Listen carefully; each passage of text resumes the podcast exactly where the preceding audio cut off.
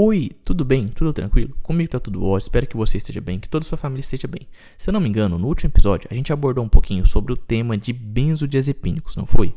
Hoje eu quero falar com você ainda sobre transtorno relacionado ao uso de substâncias, mas em especial em relação ao crack e à cocaína. Meu nome é Lucas e esse é o Consegue me explicar? Antes de mais nada, eu tenho que te fazer aqui esse convite sempre. Se você ainda não segue, consegue me explicar aqui no Spotify, no Cashbox, por favor, cogite seguir. Basta você clicar nesse botãozinho de seguir para você estar tá recebendo todo domingo três novos episódios desse que é o seu, o meu, o nosso podcast. Além disso, gostaria de convidar você também a estar tá seguindo nosso Instagram. O Instagram do Consegue Me Explicar é o arroba Consegue Me Explicar.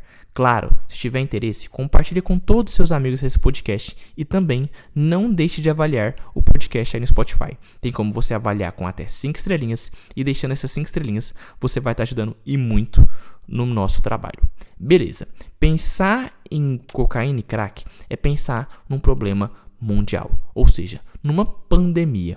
Assim como você pode pensar que o problema do benzodiazepínico é global, o problema do crack e da cocaína é ainda pior, é ainda mais problemático para a saúde global. O Escritório das Nações Unidas sobre Drogas e Crimes informou que o cultivo de coca, que é a planta que faz cocaína e crack, aumentou em 35% entre 2020 e 2021, chegando a níveis recordes.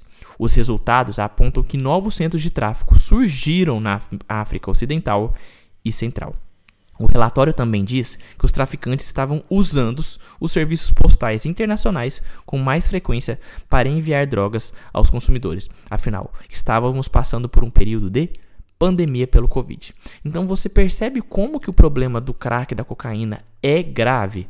Epidemiologicamente, para você ter uma noção, 0,4% da população mundial faz o uso das substâncias.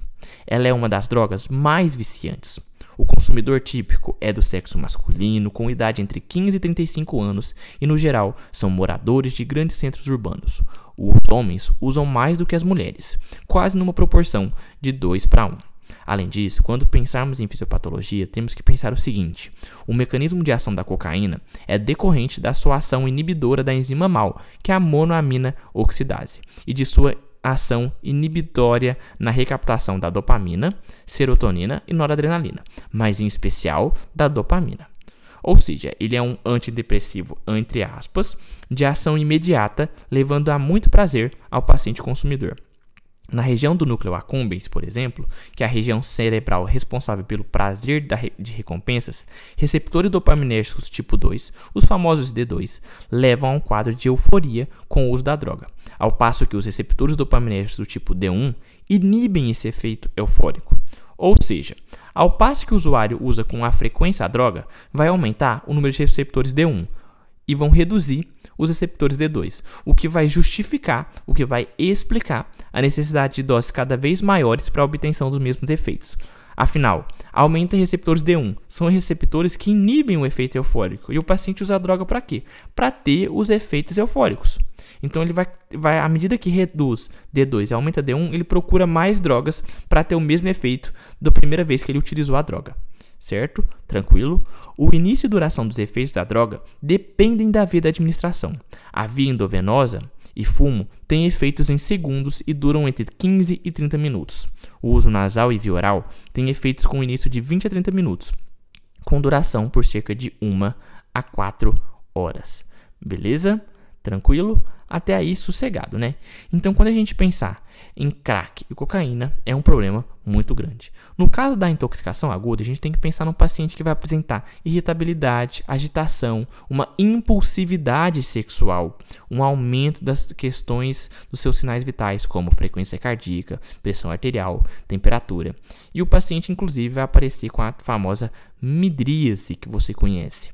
Então, Lucas, como que a gente vai tratar esse paciente? É um paciente que muitas vezes vem com problemas além dessa questão das drogas. Então, temos que fazer o que? Medidas de suporte. O paciente está hipoglicêmico? Lançar mão de glicose. O paciente está desidratado? Lançar mão de reidratação.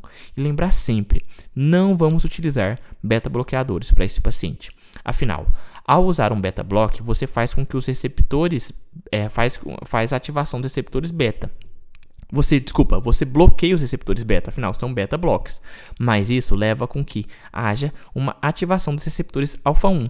Esses receptores alfa 1 ficam hiperestimulados, e principalmente nos seus vasos sanguíneos. Isso vai promover uma vasoconstrição e também uma crise hipertensiva no seu paciente. Então lembrar, intoxicação aguda por cocaína e crack, não vou utilizar beta bloqueador.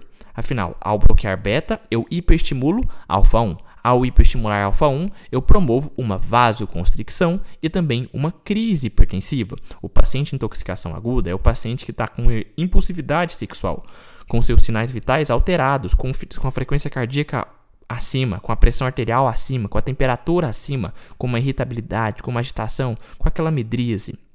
Então temos que fazer medidas de suporte e lembrar de não utilizar beta-bloqueadores. No caso da abstinência, o paciente costuma apresentar uma ansiedade, uma depressão, uma ideação suicida, sonolência e fadiga. Como os vamos tratar? Sempre lembrar, para tratar essas questões é muito importante lançarmos mão das psicoterapias. Vamos lançar a mão da psicoterapia para tratar o nosso paciente e também vamos tratar as manifestações da abstinência, se for o caso. O paciente está com ideação suicida, vamos pensar em utilizar talvez um estabilizador de humor para esse paciente.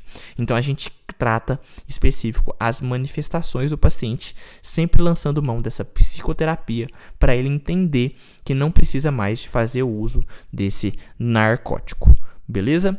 Tranquilo? Em relação a essa questão de cocaína e crack, era mais isso que eu queria falar com você. Reforço, se você ainda não consegue me explicar aqui no Spotify, no Cashbox, por favor, cogite seguir. Basta você clicar no botãozinho de seguir para você estar tá recebendo todo domingo três novos episódios desse que é o seu, o meu, o nosso podcast. Além disso, convido você também a estar tá seguindo nosso Instagram, que é o arroba consegue me explicar, e também a estar tá classificando o podcast, a estar avaliando o podcast aí no Spotify. Tem como dar até 5 estrelinhas e dando essas 5 estrelinhas você vai estar ajudando muito no meu trabalho.